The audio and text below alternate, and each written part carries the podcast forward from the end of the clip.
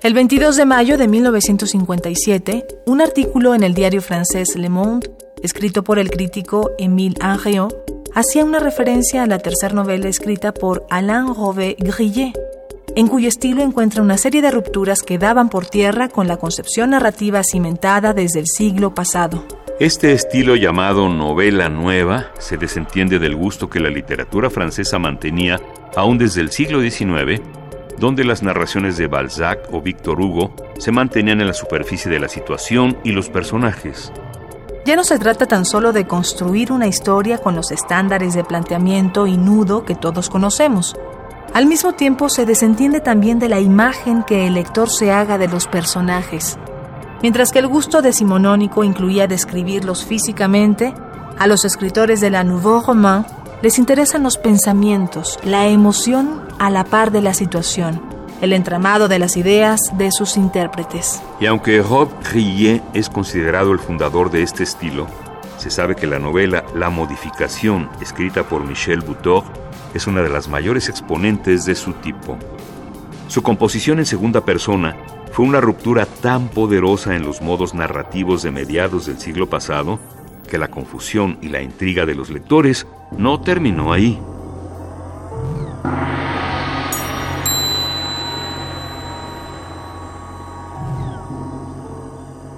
Cuando Cecil salga del Palacio Farnés, el lunes por la tarde,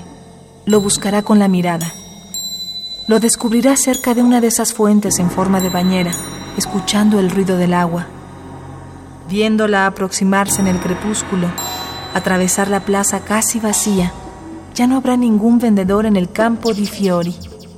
Y solo al llegar a la vía Vittorio Emanuele, volverán a encontrar las luces y la agitación de la gran ciudad,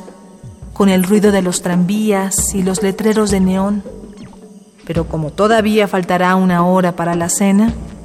es probable que no tomen ese itinerario demasiado transitado, sin que caminen larga, lenta, sinuosamente por las pequeñas callejas oscuras, tomándola de la cintura o del hombro, como caminarán los recién casados si se detienen en Roma, como se pasearán por Siracusa si van allí, como lo hacen todas las noches las precoces parejas romanas, hundiéndose en esa difusa muchedumbre de enamorados, como en un baño de juventud, e irán a lo largo del Tíber, apoyándose de vez en cuando en el parapeto para mirar cómo tiemblan los reflejos en el agua baja y negra, mientras sube de los pontones, donde se baila una música mediocre patinada por el aire fresco, hasta el puente de Sant'Angelo, cuyas estatuas, tan puramente atormentadas, tan blancas de día, parecerán manchas sólidas de tinta. Luego, por otras calles oscuras, llegarán a esa espina dorsal de la Roma de ustedes, a la Plaza Navona, la fuente de Bernini estará iluminada y se instalarán,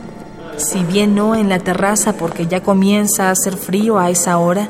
al menos lo más cerca posible de una ventana, en el restaurante Tres Calini,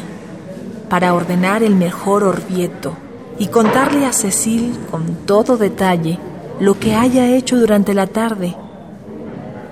a fin de que ante todo esté totalmente segura de que usted ha venido solo por ella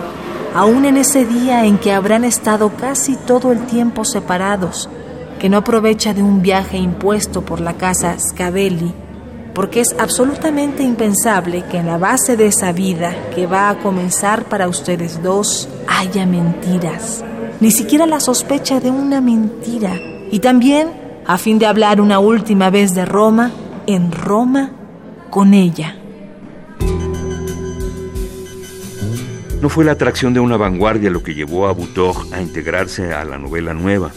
Llegó, como lo hacen los artistas, a descubrir el estilo por más necesidad que casualidad, tras intentar en vano que el canon narrativo cuadrara con su mundo contemporáneo. Tampoco fue su único experimento. Su necesidad de retratar el mundo lo llevó a buscar la diversidad en el lenguaje y las formas, incluso en su mismo pensamiento de filósofo graduado en la Sorbona o como escritor confinado a la página y la tinta. En medio de esa búsqueda se halló rodeado de artistas plásticos cuya amistad lo llevaron a contemplar, entender y posteriormente involucrarse con el mundo de la pintura, a la que dedicó escritos de crítica y análisis para hacer encajar la emoción visual en la palabra leída. El 24 de agosto de 2016, la familia del escritor confirmó su muerte en el hospital de Contamine-sur-Arve, en el este de Francia, cerca de su casa. Tenía 89 años y una tradición de escritura dedicada a la renovación, ya fuera política por sus ideales de izquierda o estilística por acechar el mejor modo de contar una historia.